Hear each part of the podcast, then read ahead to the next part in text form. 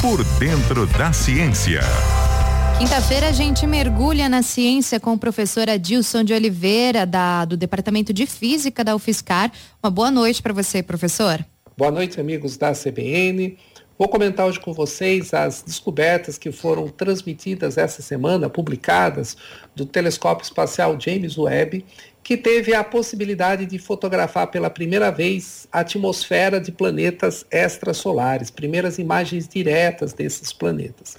Para fazer isso, fotografar planetas é, extrasolares, é, o James Webb foi de fato construído para isso ele justamente ele consegue fazer as imagens no qual os, planetas emitem a radiação por serem estarem quentes, por estarem muito aquecidos, pois como sabemos, planetas não exibem é, luz própria, eles apenas refletem a luz das estrelas. E isso é bastante difícil de detectar e o James Webb foi justamente construído com esse objetivo. Então, essas imagens são muito importantes. O primeiro relato é do exoplaneta HIP 65426b, que fica numa estrela que tem exatamente esse número, HIP 65426b 26, que fica na constelação do Centauro, que fica aqui bastante visível para nós, no hemisfério sul, e lembra bem a, que nessa constelação a gente tem a estrela Alpha Centauri, que é a estrela mais próxima da Terra depois do Sol. Nessa imagem que foi feita, foi possível então observar esse planeta que eles chamam de um Júpiter quente, né, um Júpiter gigante, que ele tem cerca de algo em torno de 20 massas do planeta Júpiter, e é um planeta que tem uma idade muito jovem, algo em torno de 14 milhões de anos. Se a gente comparar que o nosso sistema solar, ele tem cerca de 4,5 bilhões de anos. E, e, então isso foi possível com essa, com essa imagem detectar a atmosfera do planeta e ver alguns detalhes.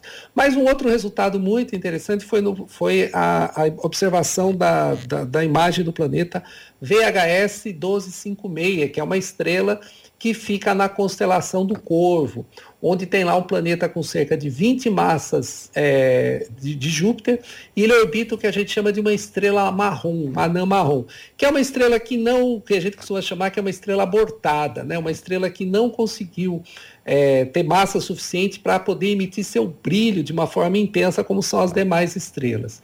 E por isso, o que foi bastante interessante nesse caso, que foi possível detectar a presença de água, metano, monóxido de, monóxido e dióxido de carbono, além de sólidos de potássio na composição da atmosfera. E também foi pela primeira vez observada pequenas partículas que a gente chama de silicatos, que são, são oriundos provavelmente de rochas que foram vaporizadas lá devido às altas temperaturas. Como se trata de um planeta relativamente jovem, eles podem ter exatamente esse tipo de atividade vulcânica no planeta e jogando na atmosfera. Então é bastante interessante esse resultado, mostrando então a capacidade que o James Webb vai ter de explorar esse tipo de exoplanetas. E sempre vem a grande questão, né? Será que com o James Webb a gente vai conseguir fotografar um exoplaneta que talvez tenha vida? Isso vai ser possível observando alguns indicadores nessas atividades atmosferas desses planetas. Entre eles, talvez o principal marcador que se procura é a presença do O2, o oxigênio molecular, esse oxigênio que a gente respira no nosso dia a dia. Pois esse não se encontra na, na, atmosfera de planetas de uma maneira espontânea. Ele tem que ser produzido pela vida, como acontece aqui na Terra.